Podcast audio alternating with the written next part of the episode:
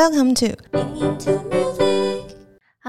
欢迎来到音音有代志，为你带来音乐的大小事。大家好，我是 V 边。那今天呢，因为我们在农历年前就大家的工作量都比较多一点，所以今天就只有我一个人。那请各位听众朋友，就是大家就包容一下喽。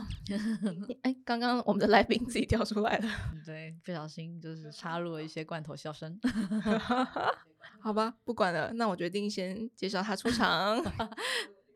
好，V 边你好，各位听众朋友，大家好，我是曾心燕。对，没错，这次我们邀请到的就是演员曾心燕。那曾心燕老师，她除了是 Podcast 的主持人，她也有一些自己的声音作品，这是她最近几年的事情哦。不过她以前好像从小就是一个爱表演的人。就从跟弟弟一起在家里玩扮家家酒的角色扮演啊，然后他之后又开始学跳舞，然后再进入北艺大的戏剧系主修表演，一直到接案工作之后，他又是舞者，然后也是剧场演员跟音乐剧的演员。自己也在教授 Michael Chekov 的表演技巧的一位表演老师，所以他就是做了超多跟表演有关的事情。最近他还涉入的是导演的这个领域。简单来聊一下我对新燕的印象好了。哇，好害羞哦，好有，就就是对，突然间要要要被做这个事情，因为通常都是我在做这个事嘛。哦，对对对，会有一点害羞。你被你讲的我也好害羞。好，简单来说，就是因为嗯，二零二一。年的五月份，那个时候台湾的疫情开始变得严重了，然后就是刚好也离开上一份工作，然后待在家里就常。需要自己做家事，然后也不能出去，就觉得说，嗯，做家事非常的痛苦，所以就点开了 podcast。然后新燕的作品，就她的 podcast 节目是我听的第一个 podcast，哇，好荣幸哦，是我第一个开始 follow 的节目呢，谢谢你。对，然后就开始录了 podcast 的大坑，所以那个时候就是关在家里，然后一直听节目，然后听了觉得说很好笑，因为以前看过新燕的音乐剧的演出啦，但是呢，真的有很。有印象的时候是在风细月工作室的现实动态看到他，然后说这个人怎么 脸臭臭？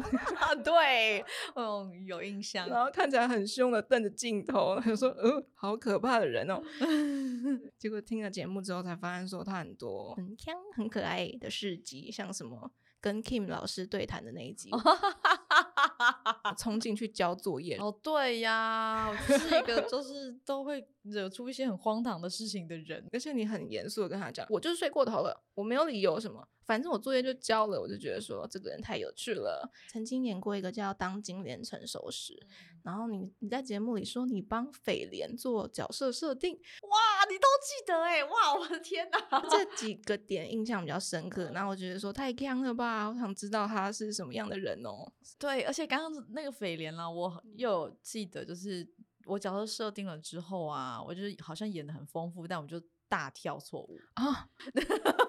就是我，我有印象，就是我，我设定了一个他像新婚的斐莲，这斐莲就是蟑螂，然后就是刚新婚的蟑螂，好像很高兴，就就错过了那个应该跳出去的八拍。我就说哇，完蛋喽！那怎么办？就只能假装没事啊，假装没事，但是心里都知道，哇，我真的是想太多了耶。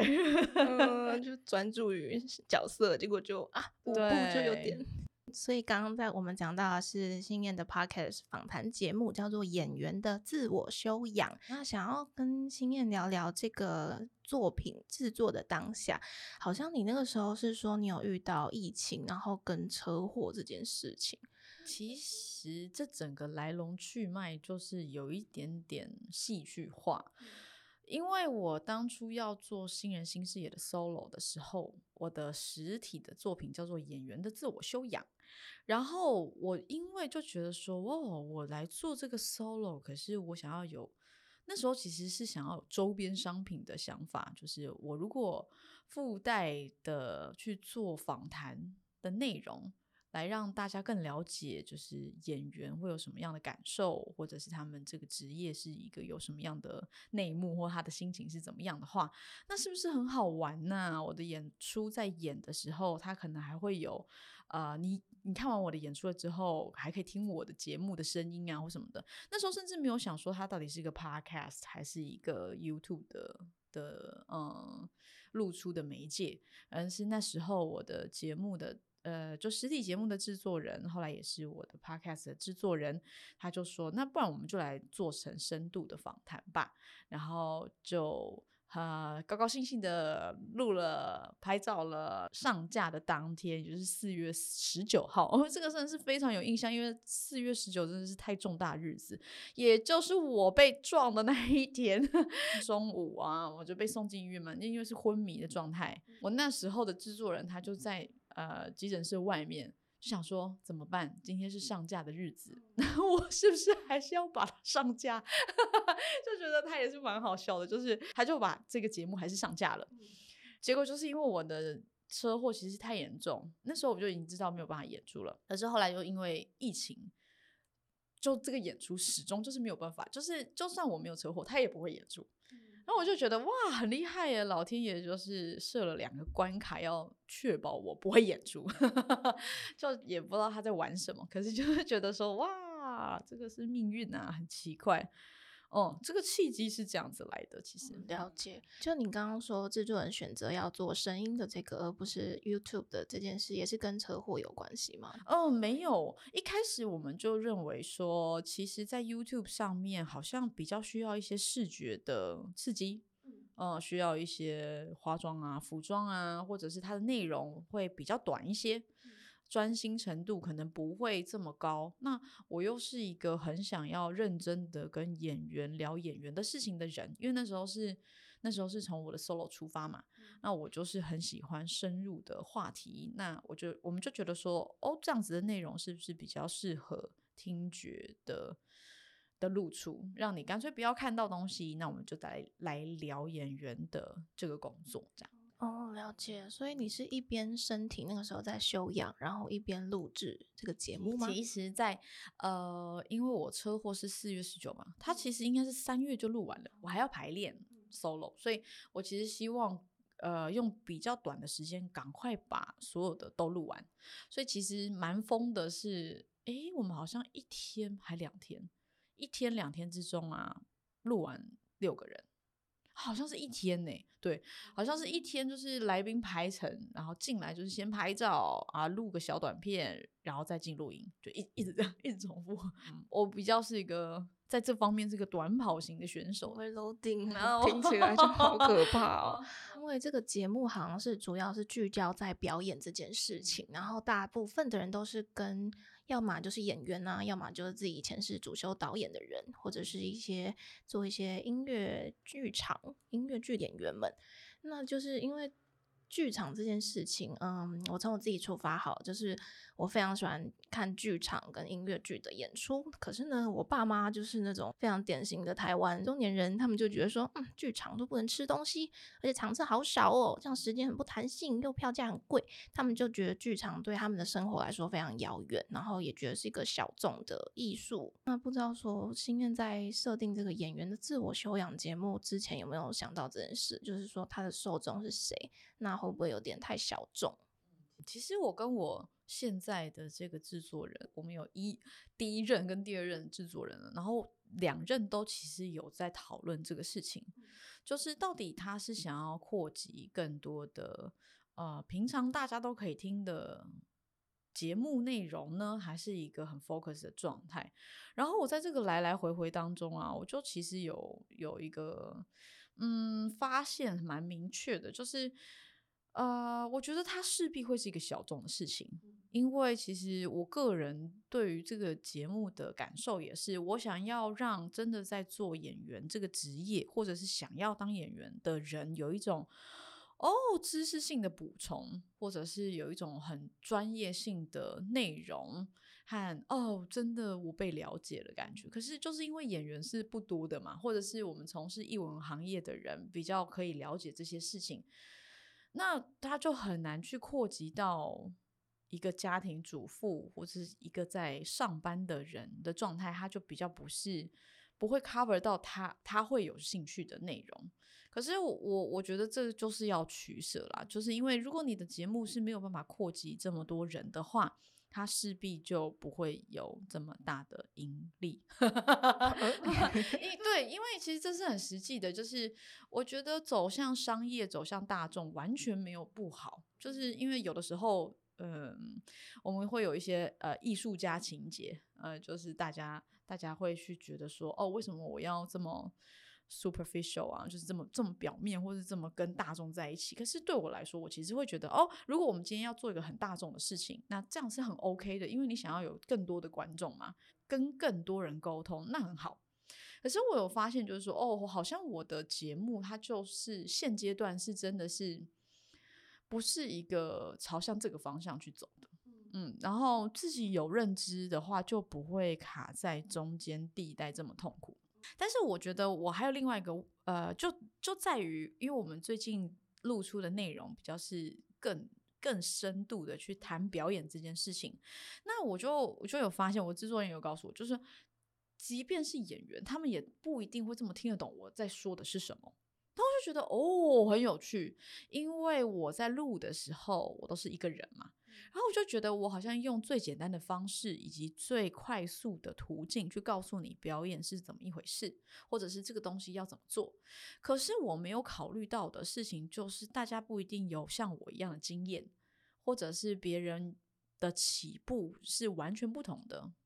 那。那我没有给出一个开始去谈论这件事情，是从比较基础或者比较生活化的状态去做这件事，所以我们其实有有在改良我们录节目的方式，在这里透露一下，这样对。好像新燕的节目就是有分成不同的季，然后一二三季。那其实这样子好像变成说，你不同的受众，他们就会选择听你不同季的节目。诶，第一季好像就比较好入口一点，比较好入手，然后一直到第三季就是非常的钻研表演这样子。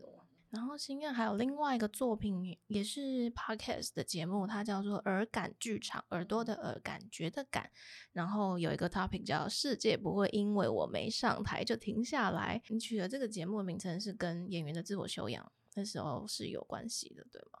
有，就是这个很长名字的这个这这个剧本呢，是延伸自演员的自我修养，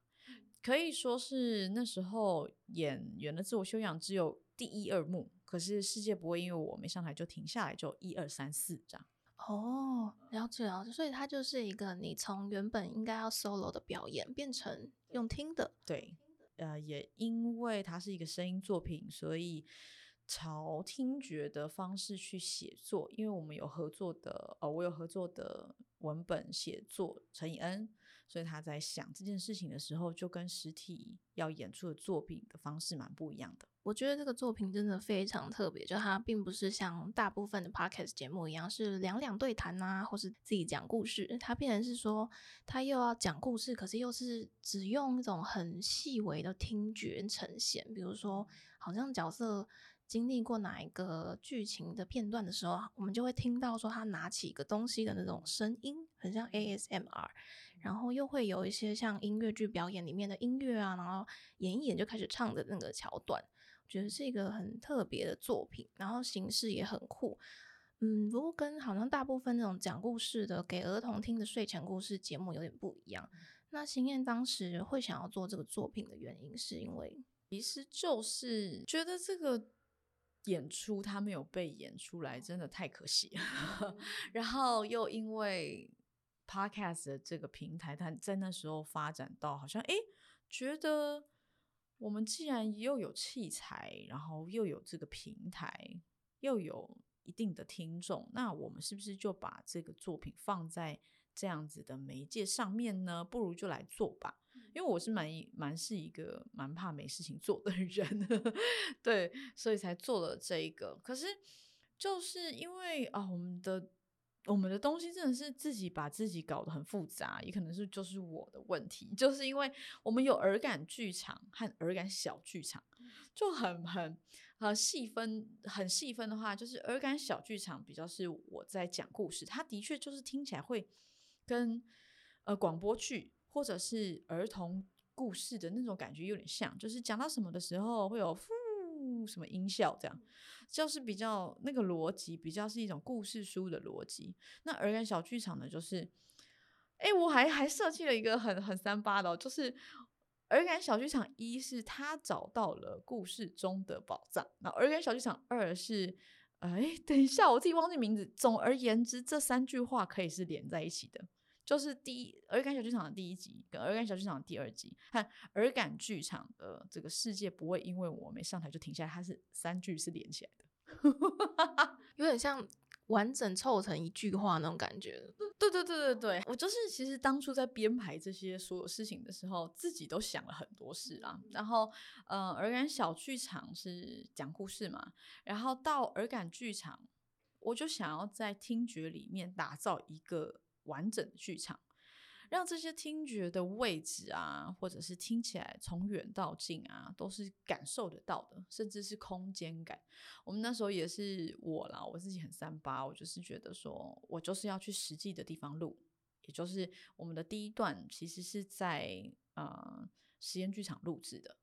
就我们真的去走在实验剧场里面，然后去搜它的空间的回音，跟走进去电梯里面。其实这一切啊，在现在来说，我觉得它都可以用音效去做。可是我不知道为什么，我就是有一点执念的，觉得说我们就去录录看吧。哦，哎，真的，那些其实 不用到现场去。对对对对。就是我会觉得说，哎，对耶，这就是我的某方面对于声音的技术力没有这么丰富，就是我对于技术想象并没有这么这么，嗯，因为专业不同，所以我就会觉得说，他去那边录不是比较有感觉，或者是你比较知道那是什么吗？会不会不不就是会听得出来吗？但没有，他他不会，他就是在声音里面其实是跟我想象或我我以为会有的效果是不同的。然后后来就是要很后来才会发现，哦，原来是这样，原来声音跟我以为可以表演出来的东西其实是不太一样的，嗯，蛮有趣的，感觉是演员真实性的那种追求，呃，对对对对对，了解，那就是有关于演员自我修养跟刚刚提到的耳感剧场、耳感小剧场，觉得说这些作品他们有什么不同的有趣的点或是困难的地方吗？我觉得就是耳感小剧场比较是我把所有的东西都写出来嘛，我我把我想要陈述的故事写出来，就会觉得如果一直念故事是不是会有点疲乏？然后那就会在想，那有一些可以去做其他事情的入口在哪里？那我我很有印象，那时候因为耳感小剧场是我自己写，不是言写的，我就在想说。那到底第二段那个我觉得很疯狂，然后要进入一个声音世界的，作为一个耳感剧场的前导的话，那要做什么？他就很很天才的跟我说：“那你就做音乐剧啊。”然后我说：“哈，就那个时候听到的时候就觉得哈，真的吗？又觉得好像很对，可是那个对就会觉得还不知道要怎么过去，只是就会知道说哦，就是弄弄音效，然后就有节奏。”然后就可能有歌词，然后可能就有旋律了。那岂不是跟？因为其实就是那个收音机的声音啊，跟那个月之暗面。诶，那个是哇，天呐 p i n k Floyd 的那个专辑的有一首 Money 的那首歌很像，只是它不是一个音乐剧，它是一个摇滚乐。就那个整个声音可以带领的进程，它怎么从写实可能听到声音，变成有一点变奏成我故意把它弄成什么节奏，再到这个有有角色有出来表述他自己心情是什么的时候，我就觉得哇，整个事情好有趣哦。其实想到这一件事情可以做。了之后，或怎么进去了之后，可以说是没有什么困难的。可我觉得要想到这个事情比较困难，嗯，因为其实我合作的音乐设计和写歌的的我的这个室友啊，他做这些事情也超级快速，只要灵感是对的，他就砰砰砰砰砰。然后我也是，就是如果我觉得哎，好像是这样哦，写出来的东西也会很快。嗯，所以其实耳感小剧场突破了这个对于声声音的想象了之后，好像关卡就解开了。而耳感剧场比较比较困难的，我觉得会是在听觉当中，你要你要讲什么样的话，或者是你要说什么样的台词，和有什么样的音乐，能够制造出一种更大的空间感，或超越听觉的体感的感受。这个是那个时候在想到底有办法去做到这样的事情吗？嗯，我觉得尝试了很多有趣的事情啦。嗯，就是呃，不只是音乐，也是音效和收音的各种尝试，这样。我赶剧场就是光听都觉得好难哦。其实也不会很难，我觉我觉得那个那个比较是有一种好像我们想要用声音去形容更心理深层的状态吧。哦哦，我这样比喻好了。假如说我们心情很差的时候，就会我们不是会形容好像在一个低谷里面吗？在一个凹谷里面，为什么会有这样想象，或者是为什么会这样讲？你会听得懂？那如果说是这个凹凹谷深深谷里面的声音会是怎么样？那这样的声音再加上怎么样的台词，会听起来像是这个意象的声音呢？哦，我们想要找到那一个，他确他确实就是蛮抽象跟。需要花一些力气去找到它是什么样的声音，很像是那种有一个有一个电影，就是呈现脑内的那些活动。就是有种抽非常也是非常抽象的这种创作，嗯嗯。聊到说星夜，他其实开头的时候有提到说他有非常多不同的表演身份。那我自己想要跟星夜请教一下，就是你作为纯戏剧的演员呐，或是作为音乐剧的演员，以及你自己做这些相关的声音作品，你觉得说在这个开始演出或者开始录制之前，他们对声音的暖身有没有一些不同的点？你觉得要注意的地方？就声音表现来说啊，我是绝对要先暖身体的。就是我会觉得支撑声音的就是你的气息嘛，你的你的气可不可以好好的吐出去，跟你的声音可不可以好好的震动出现，那个都会跟你的身体是不是在一个准备好的状态是有关系。所以我个人就是非常喜欢做瑜伽。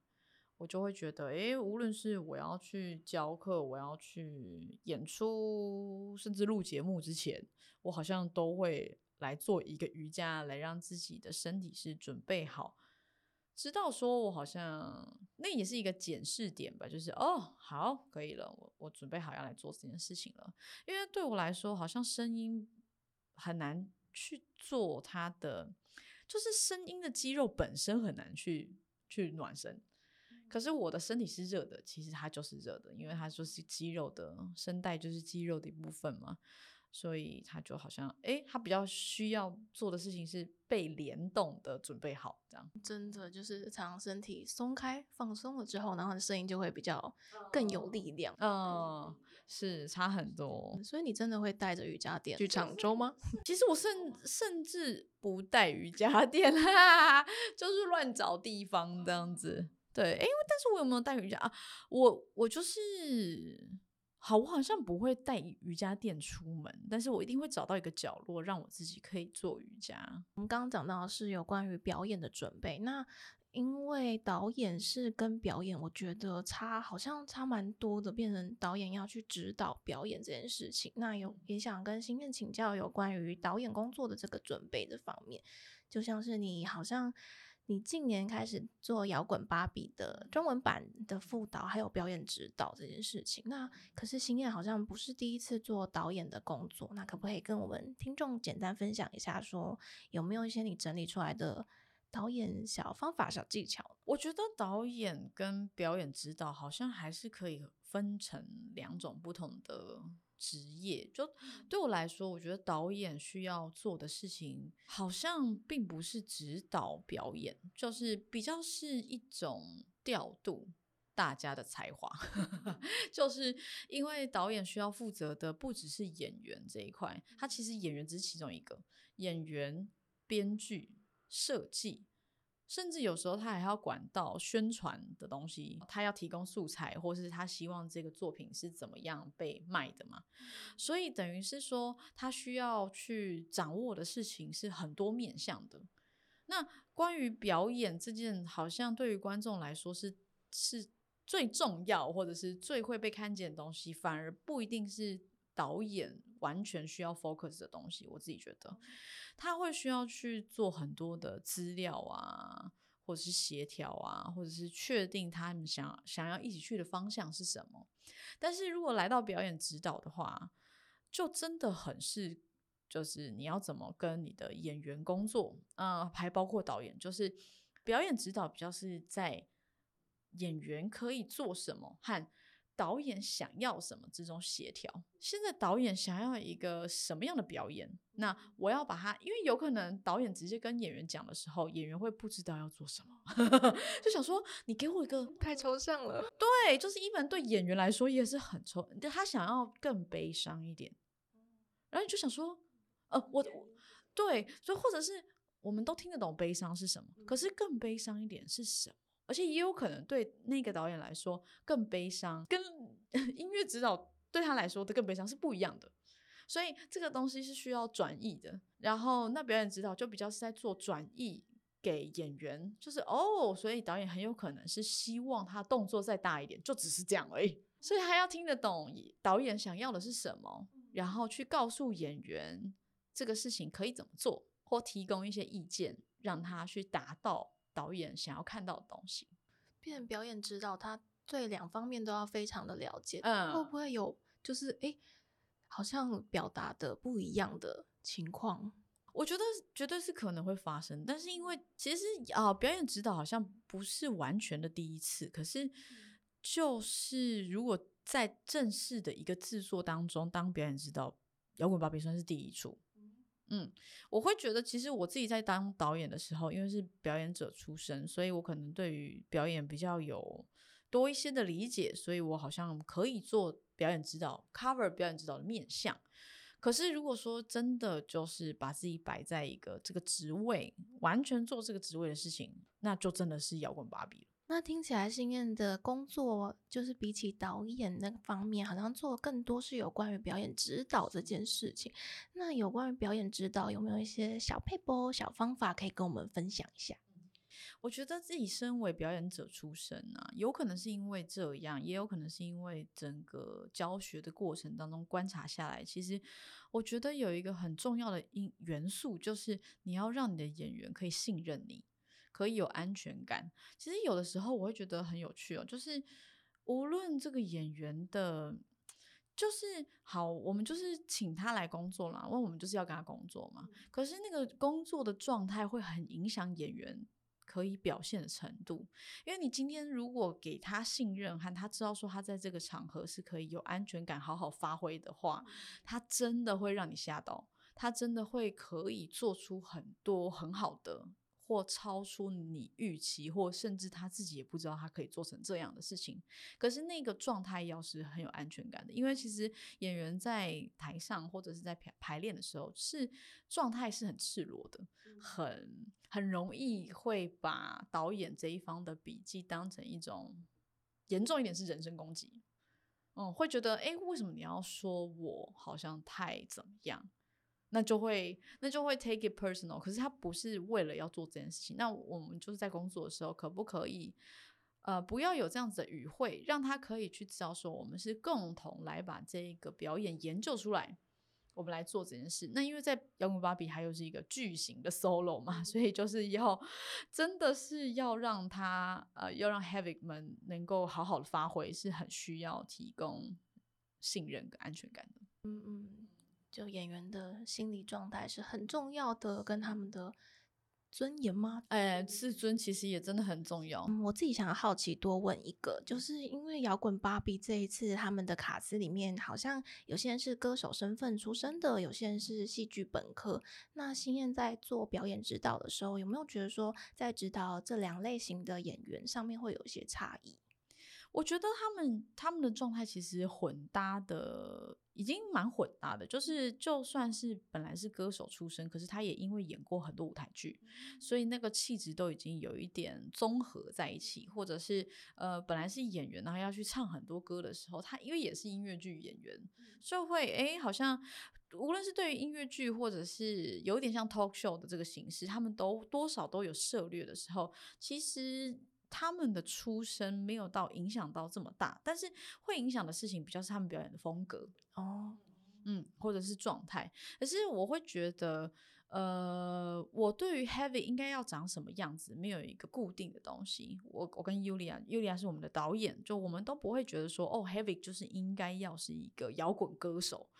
他不应该要讲话像一个 talk show 的主持人，我们不会这样觉得，所以我们比较是依照这个演员他个人的特质，他能够发挥他最光亮的地方是哪里？那我们就从那边去找到他的角色最大的雏形是什么，再调度出一些他比较不擅长的。好，假如说他很会唱歌，但是他戏在演的时候可能会比较觉得不知道该怎么办，那我们就加强那个地方。那或者是有些是比较会会会演戏，然后好像把这个注意力都放在这个戏上面的时候，那我们就在歌的表现的时候再多加一些。呃，多加一些练习啊，或诠释啊方式，这样，嗯，感觉就是要一个人量身打造这件事情。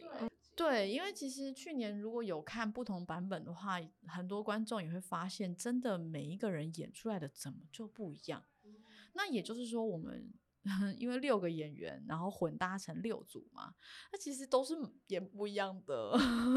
这样会这样讲，是因为 就是我们，呃，我们去年。六月底开始，七八到九月都没有休息，就是拼命排，因为有六组要排。不同的卡司，大家想必也可以看到不太一样的表演，嗯，非常期待。然后各位听众请注意喽，二零二四年，也就是今年，风信月工作室的摇滚芭比全新的中文版，在今年的三月十九到三月三十一，就是还是。嗯，有点复刻，但是又做了完全不一样的卡司啊，或者内容也有点差异，又要再次的演出喽，赶快去抢票。那心愿就是这一次的，我看它的名称叫全新中文版，但是你从去年的时候就已经在这个剧组，你觉得它除了卡斯的不同，有没有什么不一样的地方？就想要重新带新的东西给观众其实我觉得啊，就这个演出而言啊，它很难是一样的，是因为就算是同一个演员演，但是他今天的状态不一样，其实蛮会看到不一样的东西耶。哦，那好啦，如果我们再举肖东义来说好了，因为他老哥就是太会谐音梗了。你听到谐音梗应该是不同的，就是他我们台词有一些东西是不会定下来的，是他会当场照着他跟观众互动的感受去做调整和变化，所以。整个演出的 vibe 其实很难够完全确定是一个版本，它没有办法像是录下来一样重新播放给你看，而是而是很当下的反应这样子。的剧场的演出就像是音乐的演出一样，是一种很现场现场的那种艺术。嗯，就除了卡斯的不同啊，嗯，不同的表演内容以外，就像他们每一组演员在不同的场次也会有不同的。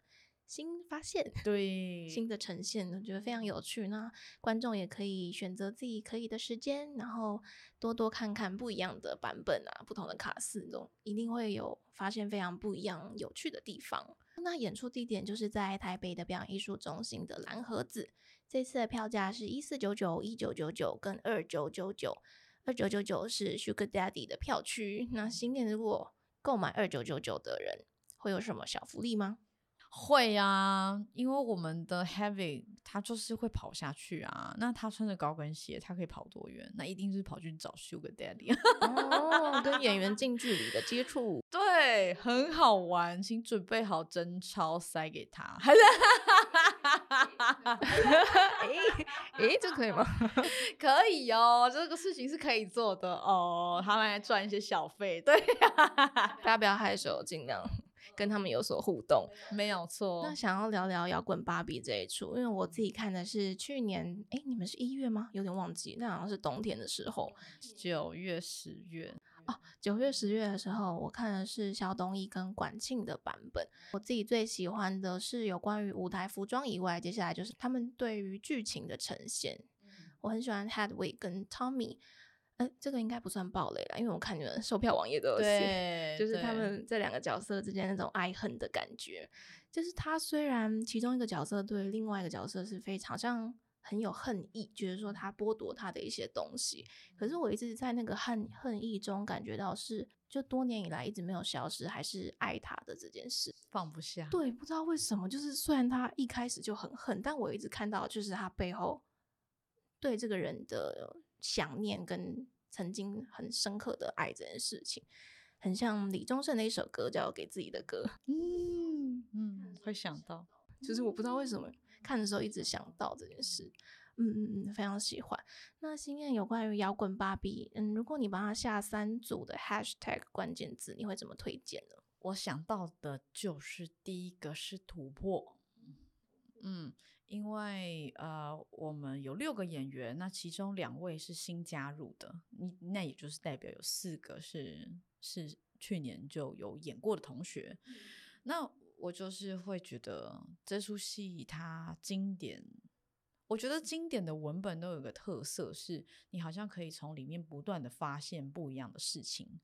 就像刚刚 V 边说到，就是好像放不下这个人，那他到底是怎么样的放不下？我觉得这次就四位演员一定还会找到新的事情去发现哦，所以为什么是突破这样？然后再来是。我想到是摇滚呢，嗯，摇滚这个词我觉得很，就因为我很，我好像国中开始就很喜欢摇滚乐，然后摇滚乐对我来说都带有一种叛逆啊，或者是不愿意服从。对我来说，叛叛逆很重要，就是我我。个人比较是天生就是长这样，而且我有我叛逆到有一点中二，就是 我这个中二体体质，就是你越叫我做什么，我越没有办法，而且已经抵达，就是我真的不是故意的，你不是为了装酷这样？对我没有故意装，因为我有发现一个问题，就是如果我今天要去跳一个大群舞，呃，就是大家都要跳一样的。我很努力哦，我真的很想要跳跟大家一样，但是就是会有问题，我的拍子就是会不对。然后我我我当然对，可是我就是会知道说，我好像拍子没有这么强。可是我我有个体质，是我就是喜欢打反拍，我就是喜欢雷白，我没有办法，我就是脱离不了那个，那我就会好像是才华哎，我就会觉得。我好像反派，对我就会觉得好算了，我应该就是不适合打正拍的舞，那那好像就是这样。可是我也会觉得说，好像好像我自己会觉得，哎，这是不是出自于叛逆的体质？或者是如果说呃别人都叫我要干嘛的时候，我就是特别不想要干嘛。嗯，就是就这一点来说，我就是我就是会觉得，嗯，应该是我不知道 Heavy。Heavy 有这样吗？好像他也是一种天生，他他没有办法，就是跟大众的世界好像合得很来这样。所以你会你会在摇滚乐里面找到一种归属感，很奇怪。其实就无论是比较呃比较大众的音乐，或是小众音乐，其实他们提供的提供听者都会有一种归属感嘛。那对我来说，可能摇滚就是一种归属感。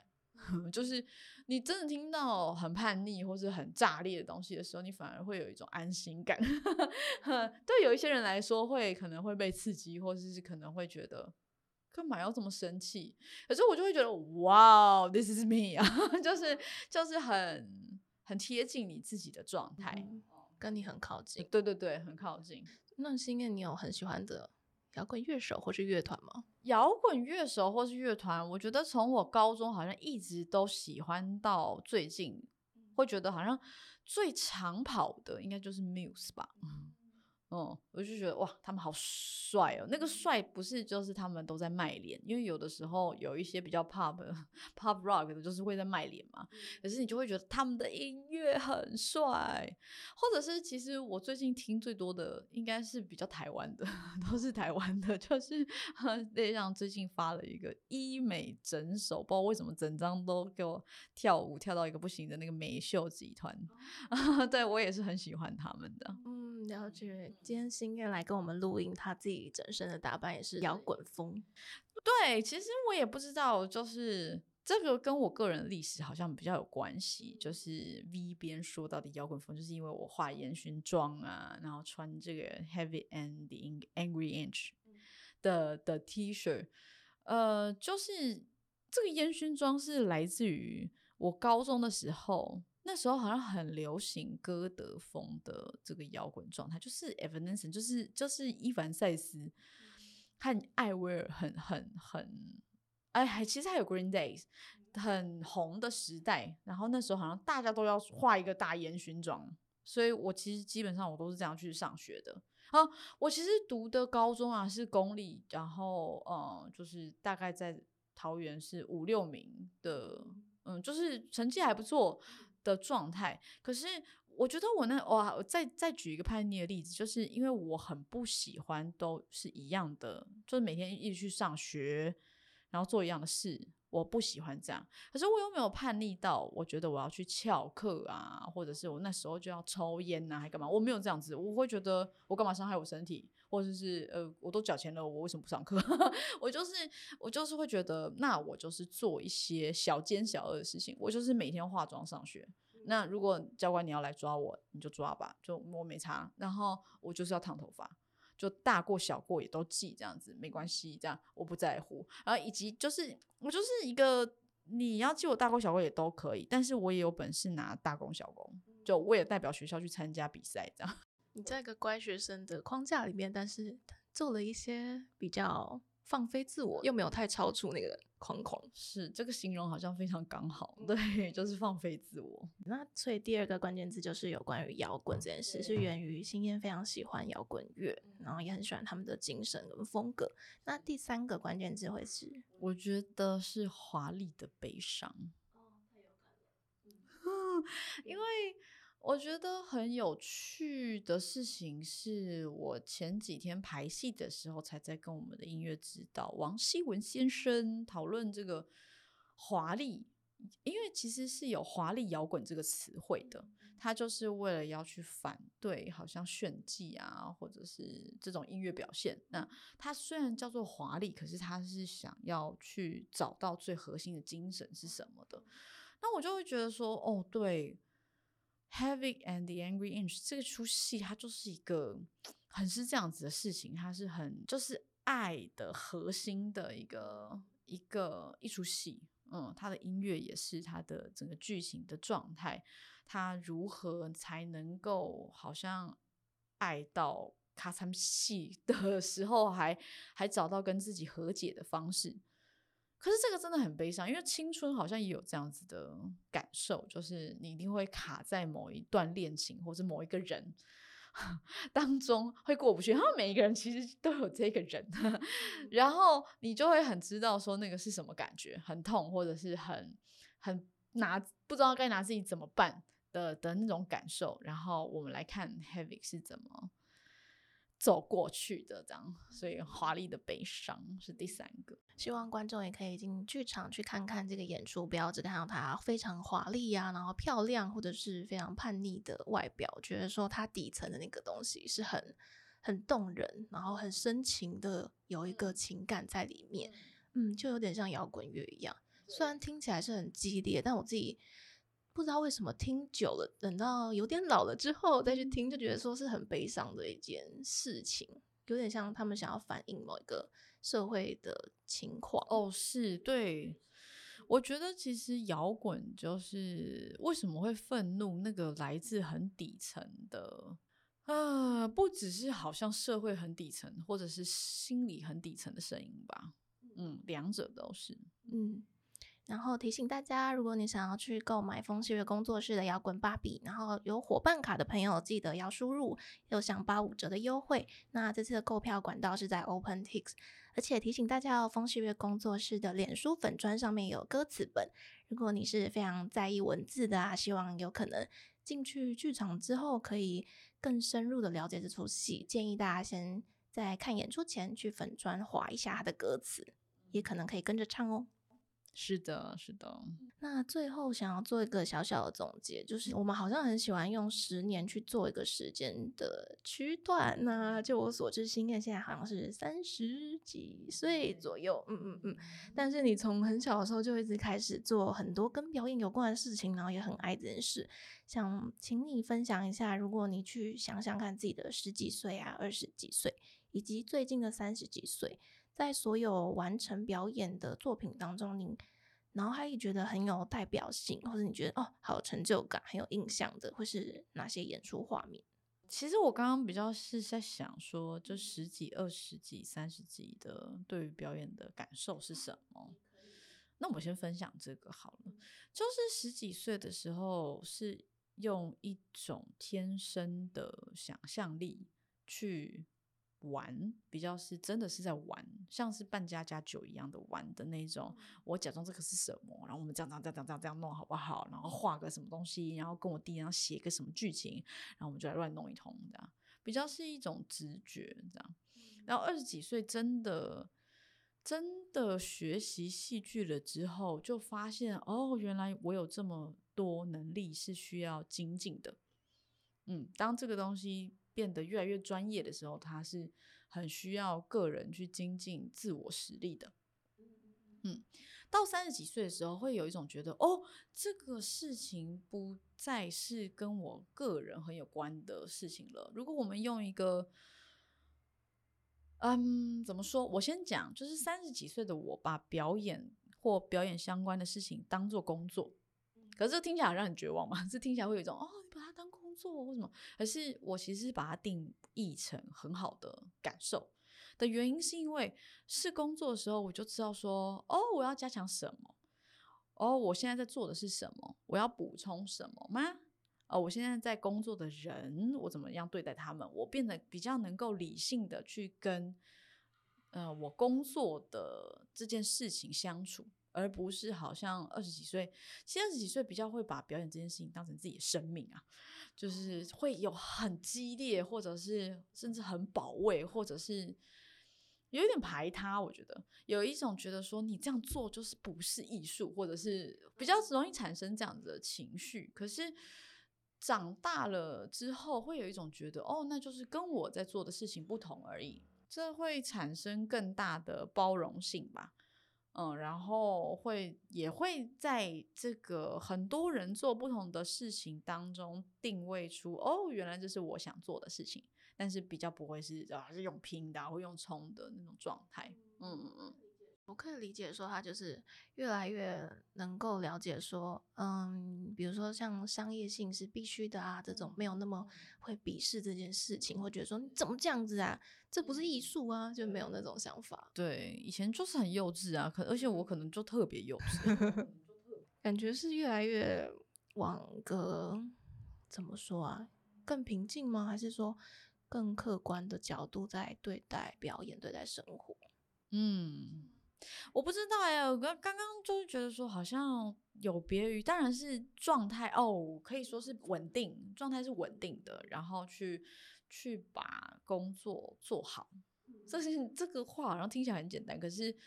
嗯，对我来说，这个是好像需要花蛮多时间去体认到，就连做艺术这件事情，也是要有一个稳定的状态，然后把你的工作做好。那你对自己的？未来就是比如说进入下一个十年，四十几岁，你有什么样特殊的期待吗？特殊的期待吗？我其实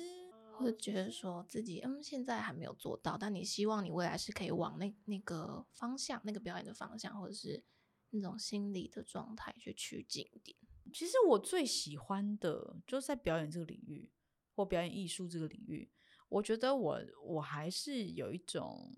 最是表演者本身，但是我现在演的真的是就是三分天下，就是三分之一的，可能不到三分之一的时间在演戏，因为以前很多时间都在演戏嘛，可是现在就花很多时间在策划演出或者是制造演出 本身，那就会呈现越来越往规划或者是比较制作的前端一点点去走，那我就会觉得哦，我能不能？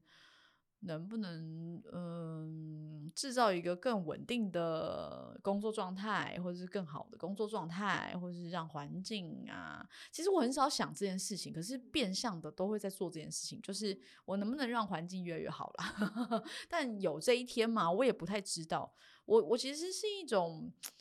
我我很努力的在做事情，可是我的态度某方面来说蛮消极的，因为我我其实一方面也会觉得说，哎，那台湾的观众或台湾的人真的有需要艺术吗？就是我有时候也会反过来问。可是如果我在做的一天，我就会觉得，嗯，那我就让我在做的事情都是比较好的环境吧。嗯，了解。那你可以跟我们的听众简单分享一下你未来的计划吗？是比如说往导演那个方向去走，或者是？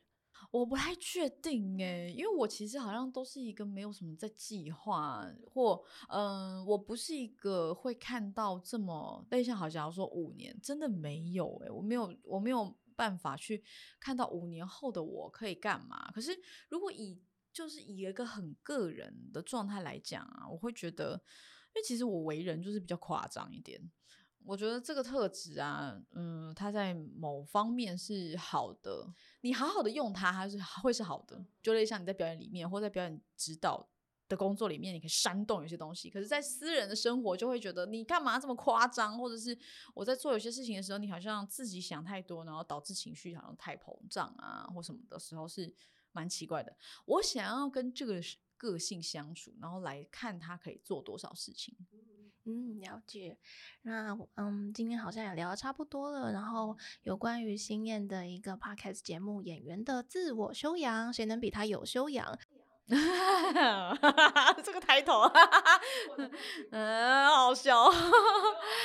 大家对这个词有印象啊？可能是嗯，如果你跟剧场比较遥远，你可能是对于周星驰电影里《喜剧之王》他的男主角尹天仇。常常拿着这本书，所以才对这这个词是有印象的。那这一集想要援引这个剧作家史坦尼他的著作里面有一句话叫“只有当你充满热情，你才会忘记时间，几个小时就像几分钟”。嗯，我觉得就像星夜，他从小就一直坚持对表演的这件事情，一直都在这条路上面持续的往前进、往前走，甚至他想要试图探索更多不同的可能性。嗯，我觉得那种悠游在其中，而且热爱并且没有中断的持续这件事情，是很让人敬佩的一件事情。那今天非常谢谢星燕来到我们的节目，跟我们分享了这么多。感谢 V 边，嗯，谢谢谢谢星燕。那我们今天就到这边喽，大家拜拜，拜拜。